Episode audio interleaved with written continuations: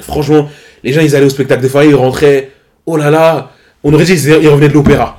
Oh là là, Farid, quelle finesse dans l'écriture, quelle subtilité. Ah, Ça y est, il fait des blagues. C'est peut-être mieux écrit que, certains autres, mais tranquille. Je dis ouais, mais à ce qui paraît, 30 ans, c'est le meilleur âge. Là, t'as de l'argent et tout. On m'a dit n'importe quoi. À 30 ans, t'es pas assez riche. Yo yo yo, bienvenue à toi dans le podcast L'Interlude.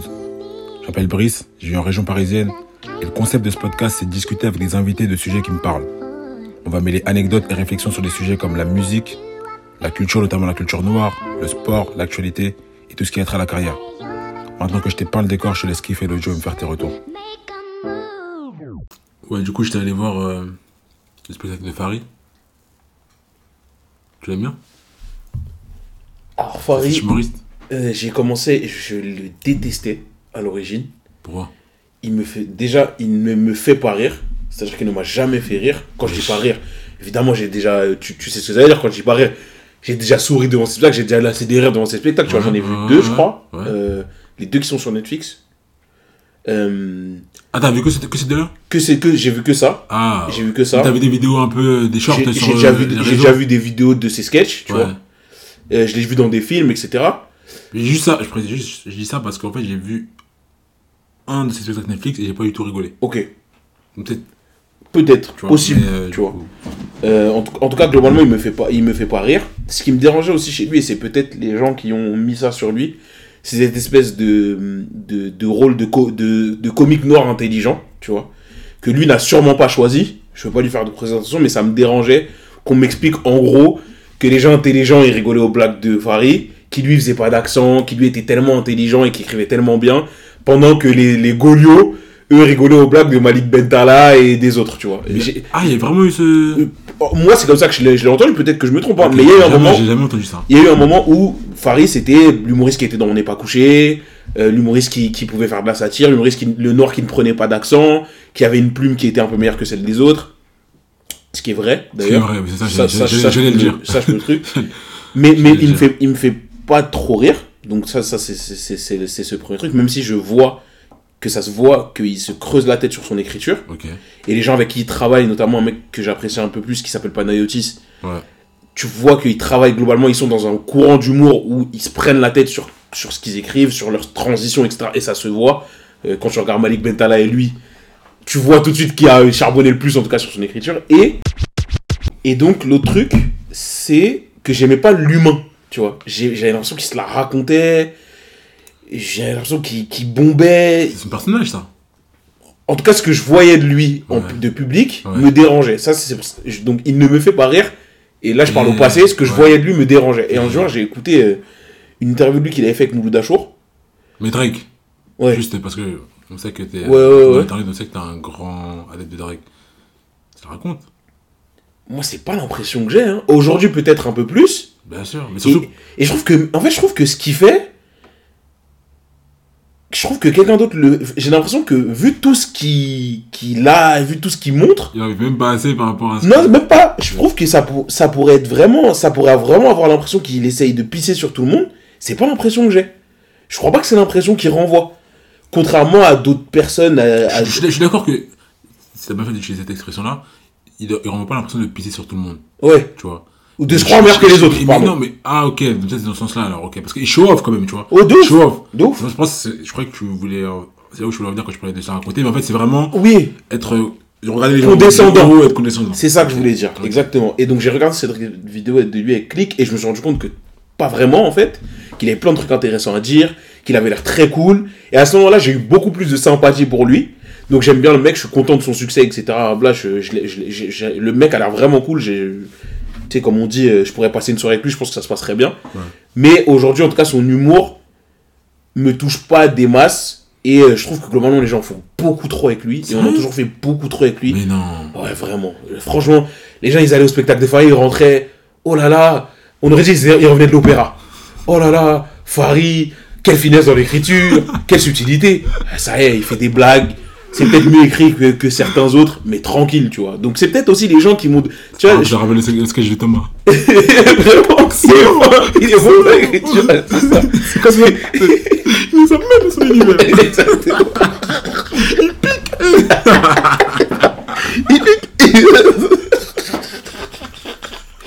Exactement. Excellent, Paris, excellent, excellent, excellent. C'est vraiment l'impression que j'avais.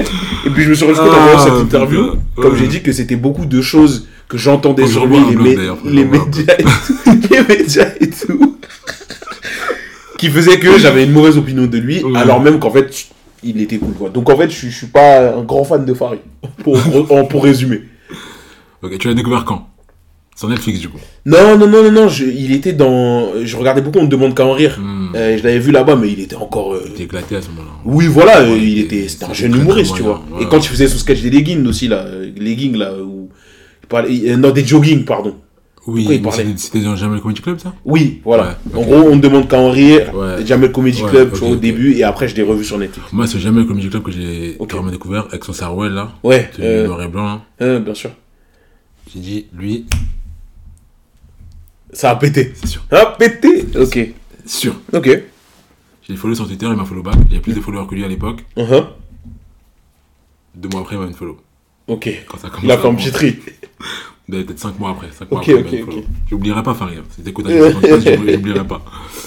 Mais, blague à part, euh, vraiment, ouais, ça m'a fait un truc quand je l'ai vu. Ok. Genre, j'ai eu une révélation. Mhm. Je trouvais que c'était frais.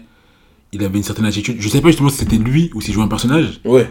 Parce que je trouvais que, tu sais, il faisait le gars arrogant. Ouais, ouais, ouais. et qu'il avait quand tu le voyais comme ça il avait pas l'air d'avoir beaucoup de choses Ouais. qui pourraient lui donner du crédit au fait qu'il soit arrogant tu vois ce que je veux dire en fait c'est que dans la vie parfois vous avez des gens comme ça qui vont talk a good game Ouais. mais quand tu les vois quand tu apprends des choses sur eux ou autre Ouais. Tu te dis que peut-être qu'ils se donnent un genre Ça tombe un peu à plat, ouais. c'est ça Hum. et j'avais l'impression je ne sais je sais même pas dire pourquoi Ouais, ouais, je suis ok. que peut-être c'était vraiment un personnage et qu'au fond il devait pas trop être comme ça tu vois Ouais, ok, je le je connais pas personnellement je sais toujours pas Ouais, bien Mais ce sûr. que j'ai, c'est que son personnage, moi, il m'impactait. Mhm. Il me faisait rire. Ok. Et sachant que je suis très dur en humour. Je vais pas. D'ailleurs, moi, quand on me fait rire, je vais pas forcément rire aux éclats, Ouais. mais c'est de me dire, ah ouais, lourd. vraiment, vraiment pas mal. Et on a rigolé un peu tout à l'heure, mais ouais, ah ouais, c'est, c'est fin. Parce que, tu, tu vois, ce que je veux dire, la blague va. Je capte. Va, va- va pas me toucher maintenant, va me toucher peut-être quelques secondes après. Ouais, ok, ouais, tu vois ce que je veux dire Je capte. Et, et c'est peut-être même le- pas forcément la blague, mais peut-être la répétition ou peut-être les, les différentes thématiques qu'il a abordées qui, Ouais, vont euh, faire monter en tout cas cet, cet état de d'euphorie ou en tout cas de, de rigolade qui ensuite à la fin me faire rire juste à la, à la- à la fin de, Ouais. dans la, à la chute mais en tout cas je trouve que vraiment son procédé était intéressant Ok. Ensuite comme tu as dit j'ai vu un spectacle Netflix là c'est le premier ou le deuxième Ouais. j'ai trouvé très moyen et du coup j'ai eu peur j'ai peur qu'il soit perdu dans sa parce que comme c'est déjà être connu à ce moment là Ok. très connu Ouais, bien sûr. j'ai peur qu'il soit perdu euh, euh, tu sais que je suis oh je suis sur Netflix euh, et du Ouais, coup, ouais, euh, donc ça, et aussi le fait que ce qui dit beaucoup, c'est que c'était sa prof qui l'avait aidé à écrire son premier spectacle. Donc du coup, je me suis dit, imagine que c'est- c'était elle, en fait, le cerveau, et que lui s'était perdu. Ouais, donc j'avais peur à ce moment-là. Puis je l'ai revu, je l'ai vu une fois en spectacle, euh, je sais plus où dans Paris. C'était pas mal. Ok. Je l'ai vu ensuite à Will of Green, à. Vincennes. Euh, Il était là au festival. Uh-huh. C'était vraiment pas mal. Uh-huh. Et je l'ai revu dernièrement. Ok. Ce que je trouve très très très très très très fort avec lui, une des choses que je trouve très forte avec lui, c'est qu'il se met à nu et qu'il parle de sujets qui le rendent vulnérable, Uh-huh. qui sont pas difficiles à aborder, et qu'il arrive à être pertinent sans être dans la bouffonnerie, c'est-à-dire que sans, sans vraiment euh, être totalement dans la dérision, donc on va faire passer un message, tout en étant super drôle, Mhm. et pas drôle euh, de manière euh, bouffe. Mhm. C'est vraiment un. Peut-être que c'est ce que tu disais, que tu oh, les gens ils vont ils ils parlent de Farid comme un intellectuel. Non, vraiment, c'est un, un humour euh, qui me plaît en tout cas. C'est un humour qui me plaît. tu Ok. vois. Et j'aime beaucoup comment il, euh, il parle des amalgames, Mhm. tu vois. Comment il amène le sujet, notamment vis-à-vis des blancs. Mhm. On connaît tous euh, son entrée phare, euh, je crois, je pense de César ou je sais pas quoi là. Euh, Au Molière, ouais. Au Molière. Carrément. Salut les blancs, tu vois. Et depuis, je trouve qu'il est resté un peu dans ce fil conducteur. Carrément. où il entre souvent en, en s'adressant à eux Ouais. et les mettant face un peu à, à leurs agissements et notamment au fait qu'ils font des amalgames et qu'ils ne s'en rendent pas forcément compte. Mais de manière, je trouve, vraiment toujours subtile. Mhm. Il n'est pas là en train de pointer du doigt. Ouais. Euh, Rendre les gens mal à l'aise. Exactement. Mais si, il est- même mal à l'aise. D'ailleurs, c'est le but, tu vois. Mais de manière fine, Ouais. tu vois. Pas de bête et méchante. Ok. Et Ouais. ça, ça, vraiment, je trouve ça, je trouve ça fort parce que c'est quelque chose qui n'a jamais été fait, à mon sens. Mhm. J'ai vu personne le faire aussi bien, personnellement. Et je trouve que c'est le, seul, le premier, ouais, je dirais, le premier humoriste qui vraiment, euh, je pense, pourrait avoir un impact à ce niveau-là. Mhm. Tu vois? À comment est-ce que ces blancs-là perçoivent euh, leur comportement vis-à-vis des autres co- communautés Je trouve que c'est vraiment très, euh, ouais, très pédagogue, la manière de, de- la manière de faire. Et ensuite, non, je le trouve grave drôle. Enfin, il est super drôle. Enfin, en fait, je, je trouve qu'il est super drôle et en plus, il est vraiment de notre époque. Oui, ça, ça, je suis d'accord avec toi. Et je trouve ça fort. Tu vois, et encore une fois, il est de notre époque. Très générationnel. C'est ça. De notre époque sans, sans tomber totalement dans, oh, on va parler de TikTok, ou oh, on va parler de, Oui. tu vois, de la, de la trend. Non. Mais voilà, c'est plus de ça dans sa manière de faire. Je comprends. Euh, aussi forcément dans les sujets qu'il va aborder, mais oui, dans, dans, dans, dans, dans, dans, dans son, son procédé. Et d'ailleurs, ce qui m'avait un peu gêné, la seule chose qui m'a gêné par rapport à son spectacle, que j'ai vu dernièrement, c'est que il avait repris un peu les codes anciens, qui, je- qui je trouvais la- le dessert, notamment de, euh, de faire des blagues filées, c'est-à-dire qu'en gros, il va lancer un petit, une petite punch au début du spectacle, il va en parler au milieu, et il va, il, va il va revenir à la fin. Tu vois, ça c'est un truc qu'on connaît, qui est classique de- des- des comédiens mais plutôt dans d'antan. Tu vois, lui, je trouve que c'est pas trop son truc. Et le fait qu'il se- qu'il fasse ça, je trouve que c'est comme s'il voulait revenir au code euh, d'avant. Et je- bref, je trouve que c'est un peu en adéquation avec ce pourquoi je l'apprécie. Tu vois ce que je veux dire. Mhm. Pour revenir à son spectacle, euh, donc il commence comme ça, pareil. hein. Euh, donc il prend les amalgames. Il explique un peu. euh, il- par exemple, vous les blancs, vous n'aimez pas quand on dit les blancs. Parce que, parce que ça, ça, ça vous touche là, là, quelque part, là, où vous savez pas où c'est. Et, et du coup, il parle de ce, de ce, de ce fait-là d'être stigmatisé. Il leur explique en gros que vous aimez pas ça, pourquoi? Parce qu'en fait, ça vous met dans une case. Mhm. Et quand vous êtes dans cette case-là, vous êtes responsable de- des agissements de toutes les personnes qui sont dans cette case-là. Et en gros, ça, vous aimez pas. tu vois. Ouais, et, je trouve, que, tu vois, il, il, il amène de manière très, très, pédagogue, ce qui fait que, et, et tu vois, il prend son temps vraiment dans son message, etc., tout en étant un peu pertinent et en lançant des petites vannes euh, par-ci par-là. Et je trouve vraiment que, euh, bon, je suis pas blanc, hein, je suis pas concerné directement, mais je dirais que si j'étais à leur place, peut-être qu'au début, ça me toucherait, ça me ferait un, ça me, tu vois, ça, ça, ça pique un peu. Ouh, tu vois ce que je veux dire? Ouais. Mais en vrai, je sortirais de là avec une leçon. Il y a un propos. un Vraiment. propos derrière. Vraiment, ouais. Et je me serais pas euh, senti attaqué bêtement. Donc ça, c'est une première chose. Ensuite, il parle des couples. Il parle notamment du fait que les couples qui durent longtemps, faut savoir que c'est des, ex- des exceptions. Mhm. Parce qu'aujourd'hui, avec Hollywood, on a un peu ce fantasme du vivre euh, vécurent heureux et eurent beaucoup d'enfants. Mhm. Il explique que ça, c'est 5%. des Mhm. T'as capté Et c'est très vrai.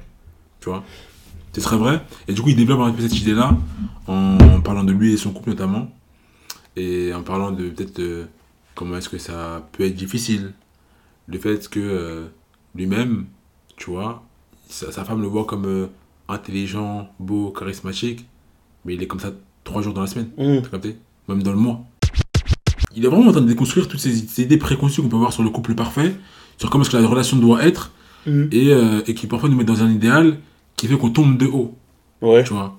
Et je trouve que c'est des sujets qui ne sont pas, qui n'ont jamais été abordés à mon sens de la manière avec laquelle ils abordent par des humoristes. Et à la fin du spectacle, tu ressens vraiment avec euh, du recul sur ta propre vie, sur ta vision des relations humaines, notamment des relations de couple. Mhm. Et c'est plus qu'un qu'un spectacle de comédien. Pour moi, c'est vraiment un, un échange, en fait. Mhm. Tu vois ce que je veux dire? Ouais, je capte. C'est vraiment un échange. Et, euh, et du coup, peut-être on va revenir sur certains, certaines thématiques. Je sais pas, tu peux peut-être te parler toi aussi. Euh, il parle notamment de l'angoisse de vieillir. Mhm. Qu'il a 30 ans. Ok. Et il explique que vraiment, euh, bah, c'est une période un peu bizarre parce que, euh, tu sais, à, à 25 ans, peut-être que tu le vis, toi. On dit encore que t'es jeune. Ouais. Tu vois, mais t'es plus aussi jeune que quand t'avais 24 ans. Ouais, ouais, ouais. T'as capté? Euh, Par exemple, ta mère, elle peut, à 24 ans, te dire Oh, t'as le temps, t'as le temps, t'as le temps. Et à 25 ans, elle commence à, te parler de copines. Mhm. Et à te dire Mais c'est quand que tu commences à me présenter, tu vois? Sauf qu'à 30 ans, Là, justement, c'était Faut, pas. T'as capté Ça y est. C'était pas quelqu'un de bizarre. Tu vois ce que je veux dire? Et t'as un peu, dans- je pense, dans cette. euh, Dans la trentaine, en tout cas dans son cas, t'as un peu dans ce truc de.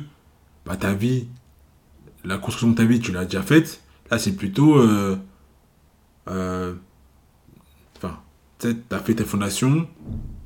T'es plutôt dans le moment où. euh, où tu te responsabilises. Ouais. Enfin, t'es censé être responsabilisé. Mm. Ou du coup, tu fais des trucs d'adulte, tu vois. Et je pense que lui, en fait, c'est quelqu'un qui. Je veux dire que c'est un éternel enfant. mais le- On a, toujours, on a tous, tous plus ou moins encore cette part d'enfant, d'enfant, d'enfant en nous. Et 30 ans, c'est l'âge où Mm. t'as plus autant le droit de la montrer, on va dire. Logique, quoi. C'est ça. Et, euh, et du coup, toi, par exemple, est-ce que c'est. C'est quelque chose qui. Aujourd'hui te. Je pense. Ouais, en, en fait, déjà sur, sur ce que tu disais, je me, je me souviens de l'interview que j'ai regardée de lui, elle était, elle était vraiment assez édifiante. Il parlait déjà de ses thématiques, notamment la thématique du couple, de l'amour, etc. C'était un truc, j'ai l'impression à l'époque, il n'était pas en couple, qu'il travaillait beaucoup, tu vois, dans ce qu'il disait. Il... Être avec une, être avec une seule meuf. Relation Ouais. monogame. Ouais, c'est ça. Ouais. Il disait qu'en tout cas, lui, il n'arrivait pas à trouver, que parfois il enviait ses potes qui étaient dans des relations euh, plus carrées, euh, longues, etc., qui savaient parfois pas comment eux ils faisaient, tu vois. Mais tu sentais que c'était un truc qu'il le travaillait, il se demandait si peut-être euh, il allait trouver une meuf qui allait lui correspondre, etc. Il était vraiment, et ça se voyait même sur son visage, qu'il était dans une. sincèrement en train de, de, de gamberger, tu vois, en train de se dire est-ce que je suis chelou en fait, tu vois, ou est-ce que. euh, ou est-ce que juste c'est moi et ma manière de fonctionner et peut-être que du coup, dans ce spectacle, il a trouvé peut-être une réponse qui lui correspond et une meuf qui lui correspond, et tant mieux pour lui. Donc c'est marrant de voir en tout cas le cheminement, parce que l'interview avec Click, la première, c'était il y a quelques temps déjà. Mais en tout cas, euh, cette interview, en tout cas, je, je l'avais regardée, elle m'avait beaucoup parlé. euh, à ce moment-là, vraiment, euh, comme je disais, je l'avais bien apprécié. Et sur là, j'ai en fait. euh, je pense que c'est quand j'ai vu des gens qui avaient une vie différente que celle qu'on me proposait à 30, 35, 40 ans, que je me suis tranquillisé avec le fait d'atteindre cet âge et de, de rentrer dans tout ce qu'on dit dans cet entre-deux, où je me suis dit que je serais très serein, peu importe là où j'en serais à 30 ans, marié ou pas, Ouais. enfant ou pas, propriétaire ou pas, etc. Parce qu'en fait, moi j'ai connu des gens autour de moi dans ma famille qui à 30 ans étaient dans ces situations où bien souvent ils s'étaient mariés, parfois ils avaient des enfants, tout ce qu'on peut attendre de quelqu'un de 30 ans. Ensuite, je suis arrivé dans des, dans des milieux où les gens, ils avaient euh, monté 2-3 boîtes, foiré 2-3 boîtes. Donc à 30 ans, en fait, ils pouvaient pas être propriétaires. Ils n'avaient pas de CDI. Ils vivaient toujours parfois dans leurs appartements d'étudiants Ouais. parce que bah ils avaient fait autre chose avec leur argent. Ouais. Et ils vivaient une top, une super vie, tu vois. Moi, la plupart des gens avec qui j'ai bossé, qui avaient 30-35 ans, avaient souvent ni meuf, ni fiancé, ni enfant. Ils avaient juste un chat et un appartement, tu vois. Et pourtant, ils étaient euh, hyper ok avec ça. Tu vois, je pense au CEO, au CEO de mon ancienne boîte. Il avait 35 ans. Après, on peut, je dis pas que c'est bien ou pas, hein, Mmh. mais en tout cas, il vivait littéralement pire que moi. En termes d'habitude de sortie, en termes d'habitude. avec- que toi, tu veux dire. Quand je te dis pire, c'est plus dans l'extrême que. Ouais, c'est ça, plus dans l'extrême qu'un jeune de mon âge, tu vois. Ouais. Euh, C'est-à-dire en termes d'habitude de sortir, en termes d'habitude avec les meufs. Il a eu une meuf pendant un temps, ils sont fait installer ensemble, ça n'a pas marché, elle est partie. Il s'en foutait, ça lui disait rien, tu vois. Et, et, je, et, et pareil, euh, enfin bref. Et, et je me suis rendu compte, j'avais une collègue aussi qui avait 40 ans, deux enfants, mais ça l'empêchait pas de sortir, faire ses trucs, sortir avec des mecs, faire des dates Tinder, etc. Et je me suis dit, en fait, c'est toi qui choisis ce que tu fais quand t'as 30, 35 ans. Et mais pour, pour dire quand même que c'est pas anodin et l'impact de la société, il impacte même sur ces gens-là. C'est que moi, je me souviens que de plusieurs discussions avec ces personnes-là Ouais. qui me disaient Putain, euh, moi à 35 ans, mon père il m'avait déjà eu, euh, etc. Et moi je suis là, euh, frère, j'ai un chat et un studio. Et je leur disais Mais t'as une boîte qui marche quand. Ils disaient Mais qu'est-ce que je m'en bats les couilles? Euh, Tu vois, je- moi je vous dis Ça serait bien aussi, tu vois, que je sois posé dans une relation. Ça les a pas fait changer de vie, hein. Mmh. Mais il y a toujours ces moments où tu vois le poids de tout ça, et puis peut-être que toi tu as des envies aussi, il n'y a pas que la société qui joue, Mhm. mais le poids de ton éducation et tout Bien fait que tu te poses et tu réfléchis. Mais pour te répondre, je suis vraiment serein avec euh, tout ça, parce que je me dis que vraiment, comme on dit, chacun, chacun sa route, chacun son chemin. Parfois on le dit, c'est abstrait, mais vraiment il faut que les gens comprennent que il y a autant de situations qu'il y a de personnes, et il y en a pas des il y en a des mieux euh, concrètement que les autres, mais il y en a pas des. Tant qu'elle te correspond, frère, euh, c'est pas, c'est vraiment pas grave, tu vois. C'est vraiment vraiment pas grave, je pense. Il y en a qui disent que 30 ans, c'est le nouveau 20 ans. Ou 25 Ouais. ans. Ouais, moi, mais même le nouveau 20 ans, t'as dit ça, hein, c'est un, un lapsus, mais je suis pas loin d'être, d'être. Je dis pas pour moi, hein, mais je, Ouais. je, je vois les frères. Le nouveau 20 ans, bah, moi, je- 20 ans, c'est c'est chaud parce que 20 ans, je trouve que t'es quand même très. Pour moi, c'est encore l'âge où t'es t'es encore jeune, très jeune dans ta tête, tu vois. C'est vrai que j'ai pas le nouveau 20 ans, j'ai plutôt 25. En fait, Parce que. Ouais. bon, il y a encore des. Oui, il y a des gens de 30 ans qui sont très puérils et qui sont. Oui. Voilà, ils veulent pas de responsabilité et tout, hein. Mais, ok, peut-être 23 alors. ouais, Peut-être 23. 20 ans, je trouve c'est. ouais, C'est genou, hein. ouais, non, si je suis d'accord avec toi. Et, Vas-y, vas-y. et, peut-être le Covid a, a, a, a pu, a pu euh, Ouais, être une des raisons de cela parce Ouais. qu'on a tous perdu deux ans. Enfin, perdu. On a tous eu deux ans de notre vie qui ont été vraiment entre parenthèses. chaud. Et, euh, et donc, euh, c'est vraiment pas à négliger. Donc, forcément, quand tu, tu rentres le Covid, t'as 25 ans et tu ressors, t'as 27 ans. Après, t'as encore 25 ans, forcément. Oui, bah Et oui. après, ils essaient de rattraper ce que t'as perdu. Et du coup, même à 28, 29, ils ont encore 25 Chaud. ans. Chaud. T'as capté? Euh, Donc, c'est une des raisons. Et puis aussi, tu vois, par exemple, nous les hommes. Bon. Toi, non, parce que toi, t'es déjà, t'es t'es déjà plein. C'est pour beaucoup de gars. C'est le moment où ils vivent un peu seuls. Ouais, S'ils n'ont pas, pas encore de copine.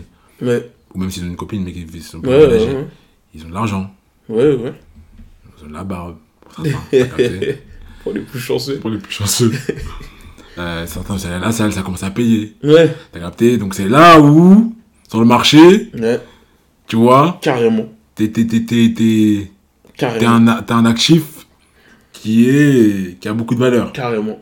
Contrairement aux femmes, où c'est un peu plus tôt, Oui, en général. oui, oui. Du coup, forcément, oui, c'est, l'âge d'or pour beaucoup d'hommes. Ouais. Mais tu sais ce qu'on m'a dit une fois? Une fois, j'ai dit, justement, dans ces cercles un peu entrepreneurs, tout ça, j'ai dit, ouais, mais à ce qui paraît, 30 ans, c'est le meilleur âge, c'est l'âge où t'as de l'argent et tout. On m'a dit, n'importe quoi, à 30 ans, t'es pas assez riche. Wesh, Et quand on m'a dit ça, j'ai dit, wesh. wesh. Comme, Et j'ai dit, mais comment ça? Il dit, non, à 30 ans, t'es pas assez riche. Dis, à 30 ans, euh, euh, si t'as monté une boîte, elle vaut pas encore plusieurs millions. ah, si, sens- ouais. si, si tu veux un bon salaire, t'as pas encore l'ancienneté pour faire euh, 100, 120, 150 k Ok, mais annuels. en fonction du, du, du secteur, tu vois. Il dit à 30 ans, et il disait, moi, je me aime, la personne qui m'a dit ça, qui est Mmh. aujourd'hui très riche, il faut le savoir, Mmh. vraiment, m'a dit, moi, à 30 ans, je vois ce que j'ai aujourd'hui, je vois ce que j'avais à 30 ans. Là, elle, elle en a 43, tu Ok. vois. Et elle me dit, j'étais pas assez riche à 30 ans. J'étais pas assez riche, il y avait plein de choses que je pouvais pas Ah, faire. Parce que lui, sa motivation, c'était la riche, c'était l'argent. Non, mais de ce qu'il me disait, même de ce qu'elle me disait, parce que c'est une femme, elle me disait, euh, en fait, aujourd'hui, je peux faire à peu près tout ce que je veux, c'est-à-dire que je peux aller en vacances si je veux 7 ou 8 fois par an. Oh, À 30 ans, impossible. À 30 ans, je pouvais aller en vacances euh, une, deux fois, une, une grosse destination et une, deux ou trois petites destinations à côté. Aujourd'hui, et je vois ce qu'elle vit, je vois ce qu'elle fait, euh, elle peut faire, si elle veut, euh, Singapour, Ouais, Milan- non, tu vois ce que je veux elle dire Elle doit- dans les 1% qui gagnent le plus en France. Elle est très très riche, oui, tu vois. Et du coup, non, tout le monde ne peut pas forcément, accéder à sa vie. C'est vrai. Et tout le monde ne veut pas forcément accéder à sa vie aussi. C'est vrai. des sacrifices. Mais ça m'en fait réfléchir, Oui. tu vois. Je me Ok. suis dit, peut-être qu'effectivement, je... parce que moi, je surcotais un peu l'argent que je me serais fait à 30 ans, tu vois. vrai, gros. À moins que. En fait, à moins que tu aies un investissement, un gros investissement qui, du coup. Euh, fruit porte ses fruits, ouais. c'est pas forcément sur partie mais du coup, peut-être ton argent, il est concentré là-dedans, tu vois. C'est pas, Ouais. un truc- c'est pas un truc liquide. Ah oui, d'accord, exemple, ok. une maison, tu vois. Oui, T'achètes une maison. Oui. Du coup, à l'instant T, ça va forcément plein aux as, mais t'auras un actif t'auras un qui a actif. quand même beaucoup de valeur. Non, t'as sûrement raison. Donc, à moins que t'aies ça, si t'as pas ça, ou si t'es investi, dans des actifs qui sont plus liquides et de manière plus, plus douce, on va dire. Hmm. Dans ton cas, par exemple, à toi, ou qui a 25 ans et déjà, tu bien installé, tout ça, si tu continues sur cette lignée, normalement, à 30 ans, je pense. t'es censé. Je pense. Je sais pas, après, j'ai l'impression, en tout cas, tu vois, que t'es Je pense. censé, euh, Mais tu disais, et, et en plus, tu disais, tu parlais de, tu parlais de, de, de séduction, euh, de, de fait d'être dans son prime aussi, tu vois. oui. Ça, par contre, c'est un fait. Ça, c'est vrai. Ça, et j'avais deux vrai. collègues un peu plus âgés que ça, 35 têtes. Ouais. Ils aimaient bien les meufs, tu vois. Brice, ils étaient trop forts. Mais quand je te dis qu'ils étaient trop forts, parce qu'en 30 fait, À 35 ils, ils étaient arrivés à un âge. Tu parlais de physique et tout. Ils avaient le physique qu'ils avaient, qu'ils Ouais. étaient pas forcément méga fit, mais ils étaient normaux, tu vois. Mais en fait, ils sont arrivés à un âge où ils se connaissaient tellement. Hmm. Ils connaissaient tellement dans quelle situation ils allaient performer. Comme on parle d'un Mhm. athlète qui sait quand est-ce qu'il est dans les bonnes conditions. Ils étaient trop forts. C'est-à-dire qu'ils savaient, à- ils savaient, ils connaissaient leur style. Ils savaient de quelle meuf eux était le style. Ils savaient comment s'habiller pour se mettre en valeur. Ils savaient, ils savaient exactement quelle coupe ils faisaient, comment, comment ils allaient tailler Ouais, leur mais ces barbe. gars-là, c'est des. Ces gars-là, c'est des. Non, moi, j'aime pas. Ils étaient trop forts. Oui, mais pour être fort comme ça, il faut que tu aies beaucoup trop charbonné. Euh, mais, Et mais- que tu aies beaucoup trop eu besoin de charbonner. Et du coup, ça devient un boulot même. ah, mais, à, mais à Ça 35 devient un boulot. Pas forcément. Parce qu'à 35 ans, si t'as été célibataire longtemps, par voie de fait, t'as charbonné. Quand je dis charbonné, c'est que t'es parti en vacances, Oh, t'as tu discuté avec des meufs, t'as rencontré des Oui. meufs. Donc t'as Oui, travaillé oui, ton mojo. Oui, mais tu vois? pas, par exemple, je sais pas. Moi, je suis quelqu'un qui, est- qui est comme ça. Je préfère apprendre à connaître les gens. Ça veut dire que même s'il y a une meuf qui peut potentiellement me plaire, T'es pas un dragueur. Voilà, c'est ça, lui aussi. Oh, oh. je peux, je peux me mettre dans la poche dragueur. Ok, C'est-à-dire que je, je peux très bien séduire une femme pour arriver à mes fins. Mais c'est pas ce que je préfère faire, d'accord. tu vois. Ok, Et, et du coup, même avec le temps, c'est ce que j'aime de moins en moins faire. Ça m'intéresse pas en fait d'approcher une fille Dans, de, dans ce mood-là. dans ce, T'as ces- capté ces. Ok, Ça m'int- ça m'intéresse pas. Ok. Je, je, je- je- je veux savoir t'es qui. T'as l'impression que c'est trop. Euh, C'est scénarisé, c'est... Ouais, c'est ça. Je comprends. C'est vraiment une mission, t'as capté Ouais, je comprends, c'est en vrai, et, c'est et, ça. et- et ça, je me dis, si jusqu'à 35 ans tu fais ça, Ah, gars. à point, au, au point que maintenant t'es t'es rodé à ce point-là, Ah ouais, non. c'est domm- c'est dommage. À mon sens, Ouais, à, à ce que j'aime dans la vie, c'est dommage, capté En, en tout Mais cas, ok, je, ouais, ils avaient une sacrée technique Ouais. et c'était une technique, comme je dis, qui était un truc où tu te dis. Ils ont, ils ont fait, ils ont essayé, ils ont pris des, des vents, etc. Et aujourd'hui, ils sont arrivés à un stade où ils sont célibataires, mais ils, franchement, ils étaient bons, tu vois. Hmm. Je les voyais, je me disais, ok, ok. Ouais, Moi, je bien je suis pas encore, euh, je suis pas encore arrivé Ouais. là, t'as capté. Mais ouais, non, je- en tout cas, bref, ça pour dire que ouais, non, je pense que. Je suis plus, moi, je suis, je suis pas pressé d'avoir 30, tu vois. Mm. Mais tu penses que ouais, quand ça arrivera. Ouais, je suis bien, ouais, je suis ok. Ah non, pareil, hein. en vrai, tous les âges que j'ai eu jusqu'à présent, parce que c'est à une époque où on disait, oh, le primaire c'est la meilleure époque, Ouais. oh, le collège c'est la meilleure époque. Et pour reprendre des paroles, il n'y a rien qui était mieux avant. Je suis pas Et nostalgique. vraiment, je suis nostalgique de rien. Ouais, chaud. J'ai vécu de très très bonnes années et je suis vraiment reconnaissant, De ouf. gloire à Dieu, mais les meilleurs sont encore à venir. Vraiment. Mais, mais tu sais que c'est bien parce que moi, je parle avec beaucoup de gens Ouais. qui ont très peur de tout ça. Mais vraiment, frère. Des meufs. Peut-être qu'on est, peut qu'on est privilégiés aussi, parce qu'on est des hommes déjà, Ouais. donc du coup la société va moins nous impacter C'est à ce niveau-là. C'est vrai. Oh, tu vas te marier, oh, t'es pas C'est encore vrai, t'as raison, t'as raison. T'as carrément raison. Euh, Non, c'est vrai. Peut-être qu'on est un peu privilégié. Mais oui, c'est vrai qu'il y a des meufs qui. Ouais. Enfin, je sais pas, je, enfin, je trouve ça triste de redouter un truc que tu peux pas éviter, tu vois. T'es là, t'as une échéance, ça te rend fou, mais tu vas, tu peux rien faire. Les effets, tu peux rien faire. Tu vas avoir 30 ans, que tu le veuilles ou non, mais toi, t'es effrayé par ça. Je trouve ça, je trouve ça triste de vivre dans cette peur d'un truc inéluctable. Je trouve ça, je trouve ça dommage en vrai. Ouais. J'aime pas vivre dans la peur, tu vois. C'est, je trouve ça dommage de vivre dans la peur. Tu parlais de ce truc de chez les meufs qui. qui vivent dans la peur. Euh, mais. Quand je regarde autour de moi, tu vois. Il faut de constater que on leur met vraiment la pression, tu sais, à partir de 26 ans, 27 ans. Quand t'as personne, Ouais, c'est vrai. on s'inquiète beaucoup pour toi. T'as raison. Alors que tu peux vivre ta meilleure vie, hein. Chaud. Mais le fait de Chaud. t'inquiéter pour toi, toi-même, ça te fait t'inquiéter pour toi-même. C'est vrai, Tu vois? C'est vrai. Et, et, et du coup, dans, le- dans le fait que tu t'inquiètes pour toi-même, après, parfois, tu te précipites, faire des mauvais choix. Mhm. Tu te mets quelqu'un, ça marche pas, deux ans de perdu, t'as- De ouf. tu retournes sur le marché. De ouf. En vrai, c'est un truc, De c'est un truc de mal. J'aimerais vraiment. Il y a beaucoup de choses que les femmes vous vivez, euh, c'est, c'est- vous vivez euh, dans, dans la vie que j'ai- j'aimerais, vraiment vous enlever ce poids-là des épaules si je pouvais. Si je pouvais vraiment rentrer dans la tête de chaque personne. Ouais. Et je me laisser ça. niveau-là, Non, franchement, hein, parce que ça, ça, ça, ça détruit pas mal de choses. Et même dans le, dans le, le, du coup, le processus de dating, ça, même, ça peut t'amener à, te- à te poser des questions. Euh, quand tu parles avec des filles qui sont peut-être un peu plus âgées et qu'elles se précipitent, Ouais. tu vois, tu te dis, mais c'est pas, est-ce que c'est pas parce que. Ouais, ouais, ouais. Tu vois, c'est horrible en vrai de penser comme ça. Ah oui. Mais malheureusement, j'ai j'ai- j'ai des femmes avec qui j'ai- pu parler.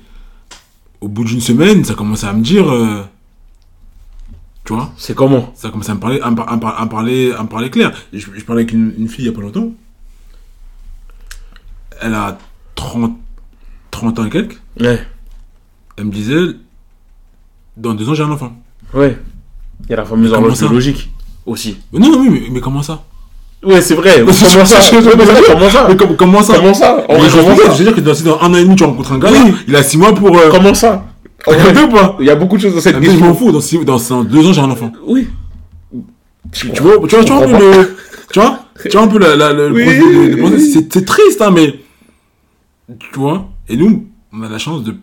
Ah, c'est vrai. Ça arrive un peu plus tard, Beaucoup quand même. moins, beaucoup moins. Ce genre de choses. Ouais, non, c'est vrai. Et, euh, et on est privilégié. Et du coup, dans le spectacle de Farid, pour y revenir, il aborde euh, un autre aspect, euh, justement encore sur les femmes, où il explique que euh, beaucoup de femmes vont dire les hommes, vous êtes immatures. Les, hommes, non, les hommes sont moins vite matures que les femmes.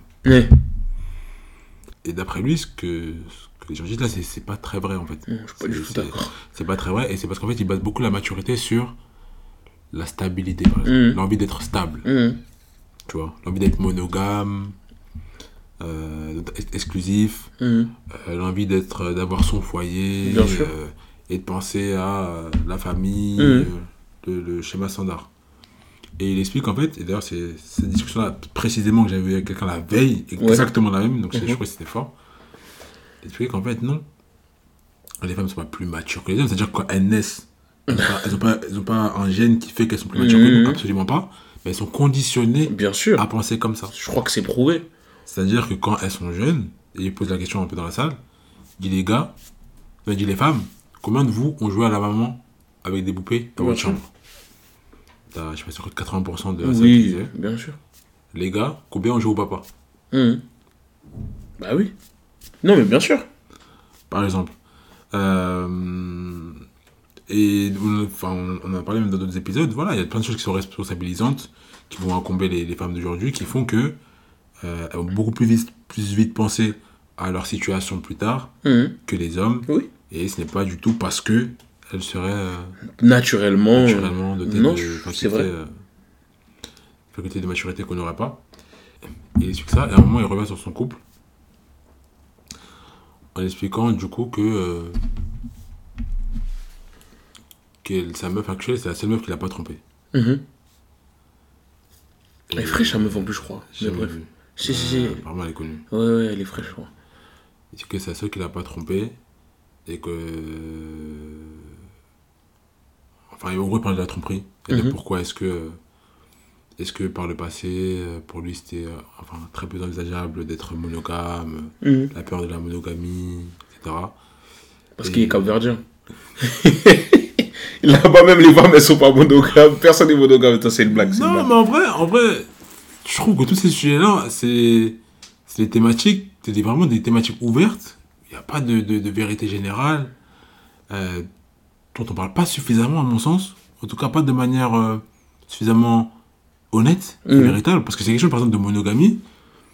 C'est d'ailleurs pour ça que de là qu'est venu l'épisode euh, Est-ce que les hommes sont faits pour les, Ouais. les relations exclusives monogames?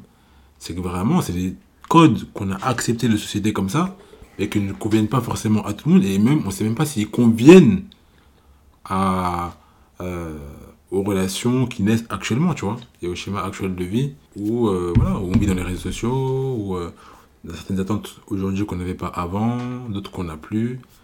Et je trouve que vraiment, je devrais aller voir. Je devrais aller voir le spectacle. Et, et me faire un retour sur. Ouais.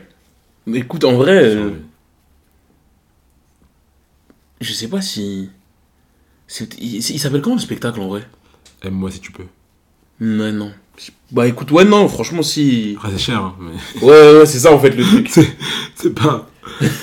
ça m'étonne pas en vrai. C'est onéreux. En vrai, euh, fr- franchement, moi j'aurais rien hein, si, si on m'invite. Si quelqu'un qui écoute le podcast veut m'inviter, non mais j'aurais rien à les regarder, tu vois. Je pense que je passerai un bon moment en toute honnêteté, tu vois. Un très bon moment. ouais. Mon point de vue sur lui a, a vraiment évolué. Et, euh, et il me fait penser, alors, euh, à mon sens, en beaucoup moins talentueux, à Dave Chappelle. Donc, Darota Farid est beaucoup moins talentueux que Dave Chappelle. Ouais, vraiment. Vraiment. Même dans, la, dans l'essai d'être corrosif et d'être, euh, d'être piquant, Dave Chappelle, gros. Pour moi, c'est un humour différent quand même. Donc, dire que. En fait, en fait, pour moi, c'est similaire. Dans la-. En fait, j'ai l'impression, je crois, je pense que Farid a été plus ou moins influencé par Dave Chappelle. Je pense qu'il a été influencé par beaucoup de humoristes américains. Que. Ouais, mais, mais je pense il vraiment. parle- il parle notamment de Chris Rock dans ses influences. Bah, tu, je trouve. Même si, même si forcément je retrouve moins de Chris Rock. Ouais, que de Dave Chappelle dans lui, tu vois. En fait, dans l'aspect de, de vouloir confronter les personnes à leurs contradictions, à leurs limites parfois d'étroitesse d'esprit, etc. euh, et de le faire de manière euh, avec un certain flegme, avec euh, Oui, oui. un phrasé assez, assez, assez, tout en, en lançant des, des pics et en lançant des vannes, mais tout en étant vraiment calme, vraiment en déclamant le truc, tu vois. Mm. Et, et, et, et en fait, je trouve que j'ai perdu ce que je voulais dire, mais du coup, il me fait penser un petit peu à Dave Chappelle. Et, euh, et du coup, je trouve ça cool finalement euh, d'avoir. je vais pas dire que c'est le Dave Chappelle français, parce que ce serait débile. Mais je comprends ce qu'il veut faire, tu vois, de ce que tu m'as expliqué. Parce que je retrouve ça un peu dans Dave Chappelle, même si lui, il le, tu parlais de pas être insultant, etc. euh, Dave Chappelle, je sais pas combien de, de, bad buzz et de procès il se prend par an. Il, il interdit les téléphones à ses spectacles, tellement il a peur que un truc soit capté. Même ses Netflix, ils sont obligés de se justifier tout le temps parce qu'il le met. Enfin bref. Et, et du coup, non, franchement, je pourrais. euh, si les gens d'ailleurs connaissent pas, allez voir les spectacles Netflix de Dave Chappelle si vous n'êtes pas euh, trop. euh, comment dire C'est pas trop de mal avec l'anglais. Et ouais, ouais, déjà. déjà, c'est pas mal, même si c'est sous-titré, mais c'est bien de comprendre quand même en VO. Et euh, pas trop. euh, si vous êtes pas trop. euh, vous, vous, vous vous offusquez pas trop des choses parce que tout le monde y passe un peu. les blancs, les trans, beaucoup les trans. Euh, J'essaie, j'essaie, hein, mais j'ai pas encore accroché. Honnêtement, on fait beaucoup honnêtement, moi, mon humoriste préféré américain, c'est Kevin. Il, parle de Kevin Hart derrière Dave Chappelle. euh, Oui, ouais, avec son frère avoir son fils. Ben, ouais. Sans en disant qu'il a plus de succès que lui à l'heure actuelle, tout simplement, tu vois, et qu'ils s'en étaient peut-être pas rendus compte. Ouais, ouais. Euh, mais, mais ouais, je capte. Mais, mais bref, et du coup, il me fait penser, du coup, ouais, je pense que je pourrais. euh, je pourrais passer un bon moment, ouais, à moi. Ah, pour moi, c'est le meilleur humoriste de notre génération. Je, je, je le dis, je le mets sur la De, table. de, sa- de sa De génération. notre génération. Ah ouais, C'est le meilleur. et enfin, quand je dis de notre génération, en vrai, c'est le meilleur, meilleur humoriste actuel. Si tu veux. ok, Actuellement, c'est le meilleur humoriste. ok.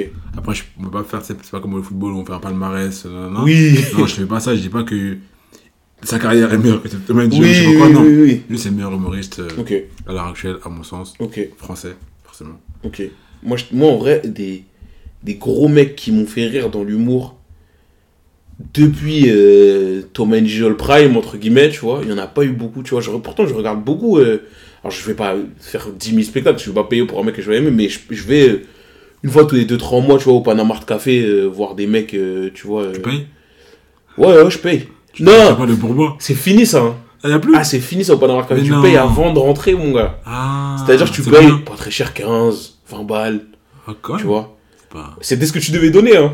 Dans le chapeau, Comment- normalement. comment- ah oui Comment ça Je sais pas Non, si tu non, il disait, je peux vous donner des pièces. Hum, hum, hum, hum. Ah. Ce qui- ce qu'ils disaient, eux, Oui. après la fin du spectacle, c'était donnez ce que vous voulez, Oui, voilà. on accepte les pièces, mais on vous rappelle qu'un spectacle d'humour, même moyen à Paris, ça coûte Oui, entre c'est- c'est vrai. 12 et 20 C'est vrai, euros. c'est vrai, c'est vrai, Donc c'était ce que tu. Mais bref. Oui, il essaie. il- essaie, euh, bien sûr, encore moi, je suis allé une ou deux fois, j'ai rien donné, hein, parce que j'avais pas prévu. La première fois que je suis allé, j'avais pas prévu, j'ai pas donné. Bref. Et je regarde des extraits et tout, tu vois, des, que ce soit les Jimo, les Paul Mirabel, tous ces mecs-là, Ouais, ils me ouais. font sourire, tu vois, Ouais, mais je je les trouve pas méga bons. Et dernière chose, d'ailleurs, peut-être qu'on va m'insulter sur, euh, sur euh, Farid. Un soir, je galérais, donc je voulais regarder des spectacles d'humour. Et je regarde d'abord, le premier que je regarde, c'était sur Netflix, donc genre Malik Bentala, Ouais. qui était pas un spectacle pour mes filles, qui était une captation d'un de ses spectacles. C'est stupide au possible, hein. mais je, je rigole, mais je rigole bien, t'as capté, je rigole pendant une heure et demie. Et je regarde Farid ensuite. Et comme je t'ai dit, surtout quand tu vois le contraste entre les deux, tu Hmm. vois, tu sens qu'il y en a un qui s'est pris la tête, tu sens qu'il y en a un qui a réfléchi. Et j'ai beaucoup moins ri, tu vois. Et je me suis dit, peut-être que je suis moi-même un Golio. Et du coup, je préfère l'humour de Golio, tu vois. Mais ça m'a fait, ça m'a fait rire parce que je me suis dit, putain, voilà un mec Farid qui vraiment s'est pris la tête et a fait un spectacle. Concrètement, l'écriture, en tout cas, ce spectacle, indéniablement, je pense qu'on peut pas dire qu'elle n'est pas de qualité. Parce que personne pourrait dire Farid écrit mal, ce serait mentir. Au-delà de ce qui te fasse rire, je me suis dit, putain, eh, il en faut pour tous les goûts de toute façon, tu Ouais. vois. Mais je me suis, enfin, le contraste entre les deux spectacles m'avait frappé. Je m'étais vraiment posé la question de savoir si c'était moi qui, qui avait un problème ou si, tu vois. Mais en tout cas, euh, Malik m'a fait beaucoup plus rire que, que Farid. Et, euh, mais en tout cas, euh, rendez-vous est pris. Un jour, j'irai voir. euh, Ouais, il faut. je m'intéresserai à ce que, plus, Faut. plus sérieusement à ce que Farid. Il me fait rire dans les films, les peu de films dans lesquels j'ai vu. J'ai trouvé fort dans Tout Simplement Noir. Ouais. J'ai trouvé marrant. il joue d'ailleurs souvent les personnages de sale type. Je sais pas pourquoi. Il... Parce que dans En Place, il joue encore un sale type. Ouais. Euh, c'est la série de la série euh, qui est sur Netflix là. Enfin bref, il joue encore un mec pas très pas très cool, tu vois, et il le joue très bien. Euh, dans le film de Mouloud Achour là où il y a euh, Jimo et Roman Fressinet qui s'appelle Les méchants. Ouais, il joue un petit rôle, mais il joue aussi un sale type. Donc je sais pas pourquoi un type condescendant et tout, bah, c'est son personnage en vrai. C'est personnel. Et du coup, c'est marrant. Mais il est, il est, il est fin, et- enfin, c'est marrant dans, dans ce film-là, il est marrant. Ouais. Voilà. Il a fait une, interview aussi avec Bouscapé. Ouais, Regarde là peut-être aussi. ok, Ça, ça donnera peut-être une autre, euh, ok, une grille de lecture sur, euh, sur qui il peut être. ok. Au, pa- Faux au- serment. Faux serment. au passage, dans cette interview clic, il m'a fait découvrir un son qui est aujourd'hui un de mes sons préférés, C'est quoi qui est un son d'Orelsan, qui s'appelle Note pour trop tard, qui est dans son deuxième ou troisième album là, Ouais. un son de 7 minutes, Ouais. où en fait, il parle. euh, en fait, on dirait qu'il parle de, de ta vie. Mais pourtant, c'est Orelsan hein, qui a 35 ans, qui a grandi à Caen. Hmm. Mais on dirait, Vraiment? mais la tête de Humbris, alors pas dans tout ce qu'il dit, évidemment, ok, tu vois, Ok, ok, bah, je vais, je vais l'écrire. pas dans tout ce qu'il dit, Je vais l'écrire et je ferai un retour. m- Tu vraiment, D. tu me diras. tu racontes de la D Et Farid disait ça, Farid disait qu'on dirait qu'il parle de ma vie, et ça m'a étonné que Farid ait eu la même vue qu'Orelsan, tu vois. Euh, et, et je me suis dit, si c'est vrai, je vais écouter, et je te jure que Je l'ai retrouvé dans. au moins 50% du temps, il y a des choses que tu as ressenties, Ah ouais. ou que fort, vraiment c'est fort. Vraiment ce son-là, euh, c'est incroyable. Euh, donc voilà, donc merci à d'ailleurs à Farid de m'avoir fait découvrir ce son-là parce que très fort. Voilà. Et en parlant de spectacle, il y a. Il y aura un, un show là, bientôt. Un combat. Ouais, Il a pas mal de. Tu peux pas mal parler. fort. Donc les. Le deuxième et troisième meilleurs combattants poids lourds euh, de, de l'UFC. Ouais, Parce que forcément, le premier, il a aujourd'hui quitté l'UFC, ouais. Francis. Mais du coup, ouais, il y aura combat Cyril. euh, Cyril John Jones. Fort. Je sais que t'es un grand. Grand fan des MMA de sport de combat. C'est ça. Ouais, fort. Euh, ouais, non, c'est un gros combat. Je pense qu'en France, les gens se rendront, se rendent pas compte. Ce qui est normal, hein, c'est pas un reproche. Mais euh, comme beaucoup de journalistes spécialisés disent, c'est comme si euh, un Français jouait une finale de playoff contre euh, les Bulls de Jordan, tu vois. Ouais. Contre les Cavaliers de, de LeBron James, en tout cas, ou qu'un Français, en gros, qu'un Français jouait le Super Bowl, tu vois. Un Français avait un rôle prépondérant dans un Super Bowl aux États-Unis. Ouais. vraiment, un- le plus haut combat dans un sport qui n'est pas le nôtre de base. Euh, donc John Jones, c'est, euh, comme on dit, le GOAT euh, du MMA pour beaucoup de gens. Il, il a beauté des culs monumentaux, tu vois, des mecs qui étaient des, des, des fossoyeurs qui tuaient tout le monde, lui il venait, il les montait en Un l'air. go de l'UFC C'est même plus que ça en vrai. Parce qu'en vrai, il y a, comme je disais, il y a plein d'organisations dans l'UFC, dans, Oui. au, au MMA. Ouais, Et donc, c'est le GOAT de l'UFC indéniablement. d'accord. Et d'aucuns disent c'est aussi le GOAT plus globalement de, du MMA, même si euh, c'est serait c'est forcément une catégorie plus disputée. Ouais. Mais quand t'es le GOAT dans l'UFC, tu prends une option. Ça veut pas dire forcément que t'es le GOAT partout, mais tu prends une option parce que c'est la plus grande organisation à l'heure actuelle. Euh, il a été plus jeune champion de l'histoire de l'UFC et le truc, c'est que lui, il avait pour habitude, pour vous dire un peu qui le mec c'est, il te battait dans ta, dans ta discipline de prédilection. Parce que si toi, t'avais été un lutteur olympique, il te battait en lutte. T'as capté? Si toi, t'étais un kickboxer, Ouais. il allait te kickboxer. Tu vois? Ok. Jiu-Jitsu brésilien, il va te soumettre. C'était son, c'était son jeu. C'est ça qu'il voulait faire. Et donc, euh, ces trois derniers combats, lui, donc il est dans la catégorie juste en dessous. Il est en, en mi-lourd. Et là, donc, il monte en lourd pour affronter Cyril Gann parce qu'il a, il a tout cassé dans sa catégorie. Il est fatigué. Ces derniers combats, carrément, il a failli les perdre parce qu'il il est mou. Ah, tu vois, finalement, il gagne quand même, mais il est mou. Ouais. Et donc là, le, le Cyril Gann, qui est un combattant français, va se battre contre lui euh, dimanche. Là, euh, on dit samedi, mais c'est plutôt dimanche matin, autour de 6h. Et c'est un combat euh, de ouf. C'est quoi tes pronostics? C'est très compliqué, mais je vais me mouiller. Je pense que John Jones va gagner. Parce que Cyril a des lacunes euh, dans le combat au sol, donc la lutte un petit peu, euh, qui est une- un des domaines de prédilection de, de John Jones. Et Cyril est un. On parlait une fois du talent face au travail. Ouais. Cyril est plutôt de la team talent. Tu vois, il le dit lui-même qu'il aime pas, de base, il aime pas le MMA. C'est pas un mec qui aime s'entraîner, il aime pas particulièrement euh, souffrir. Ouais. Là où John Jones, c'est comme disent les Américains, il est dedicated, tu vois. C'est ce qu'il fait depuis qu'il est adolescent. Ouais. Et je trouve que quand ça devient compliqué, ça te donne un supplément d'âme, tu vois, d'être euh, de donner, d'être prêt à donner ta vie pour le sport que tu pratiques plutôt que de le faire euh, parce que t'es bon dedans, tu vois. Donc je dirais d'une courte tête John Jones, mais c'est des poids lourds, tout est possible. Hein. Une, une Moi, Cyril. Cyril peut très bien lui mettre une droite KO, hein, c'est les poids lourds, ça va très Ouais, vite dans ouais, cette catégorie. Non, moi j'ai Cyril. Je sens plus Cyril. J'ai vu les dernières vidéos d'entraînement de John Jones. Ouais, travers la vidéo de combat, on sait que quand tu montes dans la catégorie, euh, tu prends beaucoup en masse. Ouais, bien sûr. N'est pas forcément habitué. Euh, il n'est pas forcément même fait pour euh, soutenir tout ça. Sachant qu'en plus, ça fait un moment qu'il n'a pas combattu. Ça fait 3 ans. Qu'il n'a pas combattu en. Trois ans sans combat. euh, en- Qu'il n'a pas combattu en match officiel. Sans vrai combat. ouais. Et du coup, il a, bien, il a beau s'être entraîné. C'est vrai. Tu sais, c'est pas pareil. La fin, je pense que l'entraînement n'est pas la même que quand t'as un combat qui il arrive. n'y a rien à voir. Voilà. Mais, Moi, je pense vraiment que ça n'a rien à voir. ouais, Et donc, comme je, comme je disais, juste par rapport aux vidéos que j'ai pu voir, vraiment l'air lent. il est lent. Vraiment Sur les, la vidéo, les vidéos et- qui sont sorties sont et- Il et est lourd. Euh, je suis pas forcément très à l'aise sur ses appuis, de ce que j'ai pu voir. hein. Ouais, Tu bien sûr. Alors que Cyril, j'ai l'impression qu'il est vraiment très à l'aise avec son corps. Trop. Tu vois? Trop. C'est- d'ailleurs quelque chose qui m'a beaucoup impressionné par rapport Trop. à lui. Par rapport à tous les poids lourds que je vois, c'est vraiment un des gars qui a l'air le plus à l'aise avec son corps. Un des poids lourds les plus, les plus mobiles de l'histoire de, Exactement. de, de l'UFC, je pense. Exactement. Et du coup, euh, John Jones, je pense, même s'il a été très fort, il a cassé les bouches dans sa catégorie. Je pense que dans la catégorie poids lourd, je pense pas que sa force de frappe soit, Ouais. Soit vraiment au-dessus. Ouais, Tu vois. non. Je pense qu'il je doit. Ça je, même, je- je sais pas, hein, je sais pas. même dans sa catégorie, ça a jamais été un mec qui te met KO en deux coups, tu vois. Voilà. Maintenant, le vrai John Jones, c'est que ce que les gens oublient, c'est que par deux fois, il a pas combattu pendant un an et demi. Oui. C'est un- une partie de sa vie que j'ai pas dit, c'est que c'est le pire des salauds. Il, il a renversé des femmes enceintes, il a fait des délits de fuite, il a tapé sa femme, il prend de la cocaïne, il s'est fait suspendre pour dopage un nombre incalculable de fois. C'est un, c'est un salopard. Il n'a pour lui que son talent euh, dans la cage. Mais donc, par deux reprises, il s'est fait suspendre un an et demi.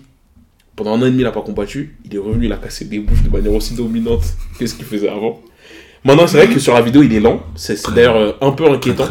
Après, euh, dans le MMA, il faut vraiment savoir que les vidéos qui sortent, Ouais. c'est les vidéos qu'on a envie de sortir. Exactement. tu vois. C'est vrai, c'est vrai Mais c'est une stratégie aussi. Indéniablement, il est lent. Je, je pense que en termes de déplacement, et je pense que debout, Cyril Gann a quand même une légère avance. Non, Cyril Gann, c'est pareil, il a de la force, hein, mais il a pas beaucoup démontré qu'il pouvait mettre les gens KO en un coup. Pourtant, il a touché, tu vois, il a vrai touché plein de qu'il- mais Il joue safe, il a joué safe. c'est ça, Il évite les coups euh, Ce- dangereux et du coup il en met pas. c'est ça. Ce dont j'ai peur, c'est que quand ça devient compliqué, John Jones, il fonce dans les jambes de Cyril et qu'il le mette à terre. Hmm. On a vu ce qui s'est passé quand Francis l'a mis au sol. Oui, oui, mais justement, c'est ça que- là où je veux en venir, c'est que dans les, pour les Cyril, c'est quelqu'un qui apprend très très vite. C'est vrai Et forcément, après le combat contre Francis, Je pense qu'il pense qu'il il s'entraîne énormément Bien sur sûr. cet aspect-là de, de- J'espère pour lui. c'est vraiment tout ce que je lui souhaite en Et, vrai. euh, et donc, si l'entraînement est bien fait, d'après moi, il sera prêt. euh, Moi, je suis pour Cyril. Tu Ouais. vois, j'aimerais que Cyril gagne. Ok.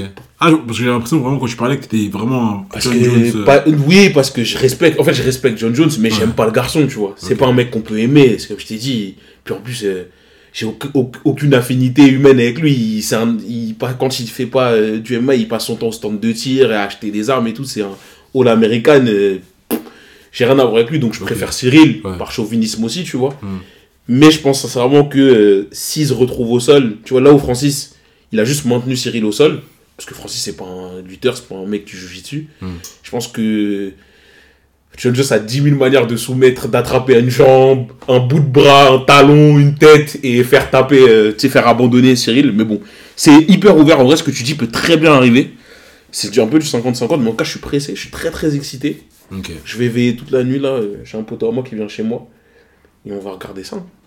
Bon, l'épisode sortira, je sais pas s'il sortira un peu après, beaucoup après, mais en tout cas, euh, d'ici là, vous saurez. euh, Ça qui- on aura déjà le verdict. Qui a fait les bonnes prédictions Et, euh, et pour finir, et on va.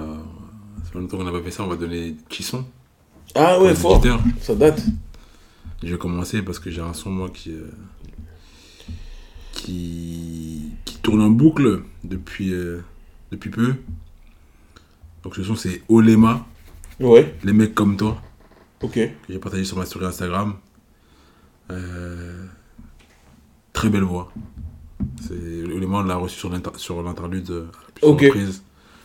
Très très très belle voix. C'est euh, le son euh, premier, enfin le premier son qui sort de son prochain album Ok.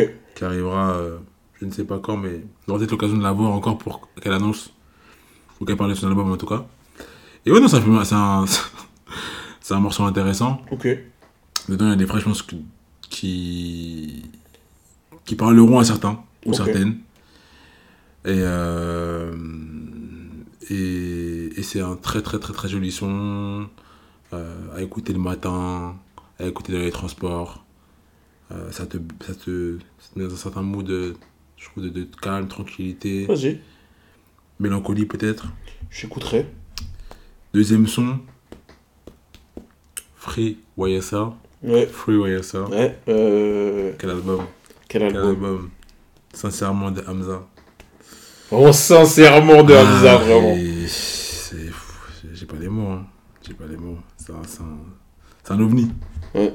Une anomalie. Et dernier, dernier son. euh, Peut-être d'ici là, les sons même ils seront un peu has-been. euh, Ce que je vais donner. Mais on va donner.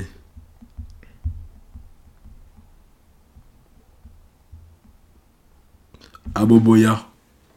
De Popcan et Burna Boy. Fort, Je pense que ce son-là il va bien. fort, Il va bien. Personne ne traiter. J'espère en tout cas.